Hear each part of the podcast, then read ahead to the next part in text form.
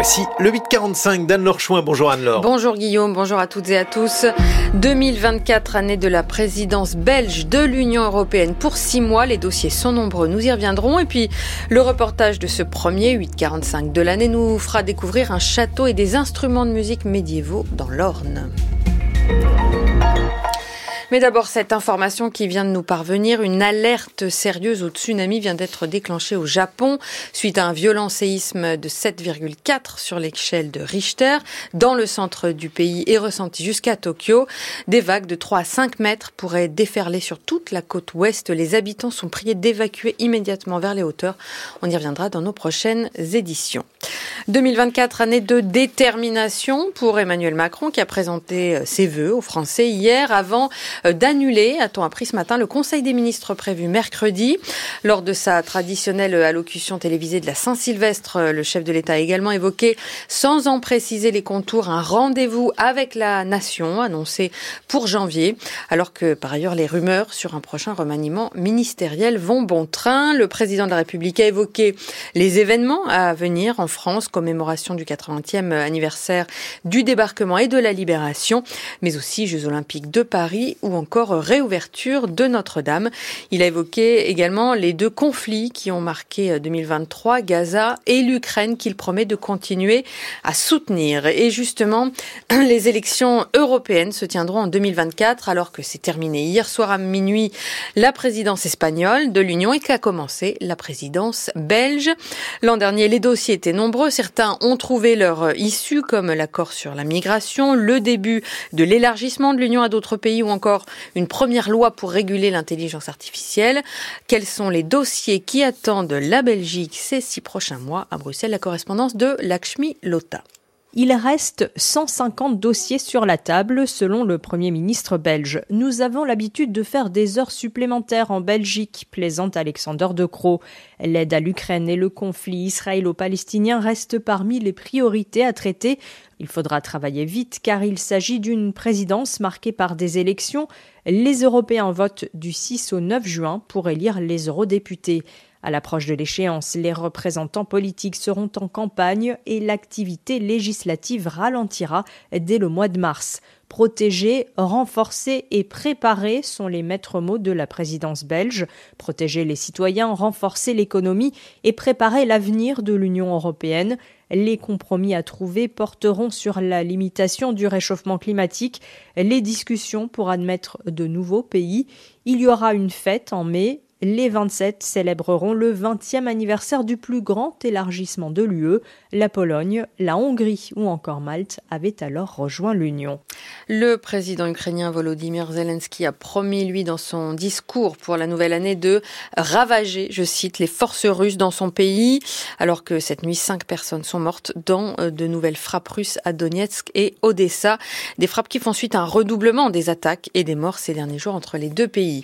Et puis Israël et la bande de Gaza sont entrés en 2024 dans la violence. Toujours, l'armée israélienne poursuit son pilonnage du territoire palestinien et le Hamas a tiré des roquettes cette nuit sur Tel Aviv et le sud d'Israël.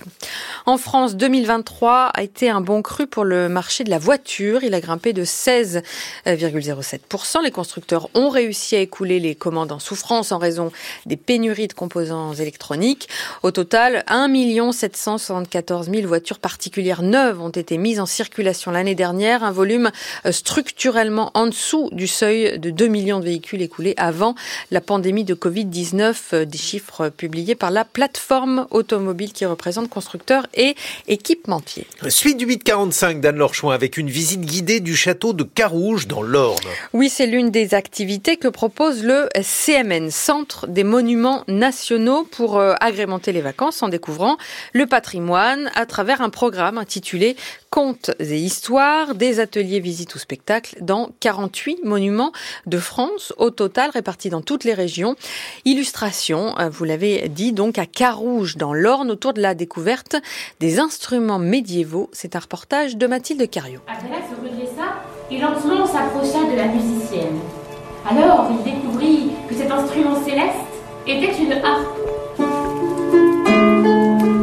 Cette voix et cette harpe, ce sont celles de Cécile Branche, musicienne, conteuse et surtout spécialiste de la musique médiévale. Elle fait découvrir au public son instrument de prédilection. Euh, c'est une petite harpe qui n'a pas de levier, donc ça veut dire qu'on joue toujours dans euh, la même tonalité, en l'occurrence Do pour moi.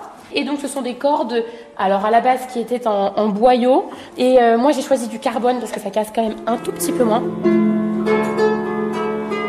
Au cours de l'atelier, on rencontre également la citole, le bendir, la cornemuse, et puis cet instrument étonnant, le rebec, dont la petite Élise a du mal à se rappeler le nom. J'ai joué une sorte de...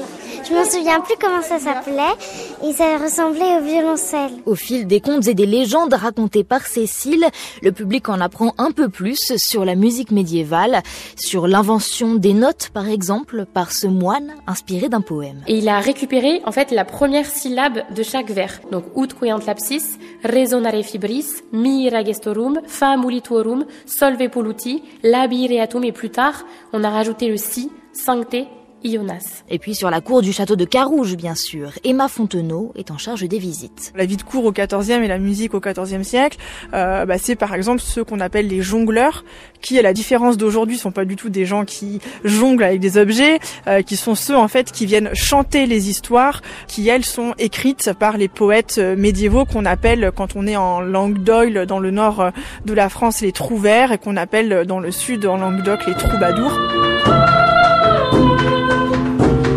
Après la théorie, place à la pratique. Petits et grands peuvent tester les différents instruments.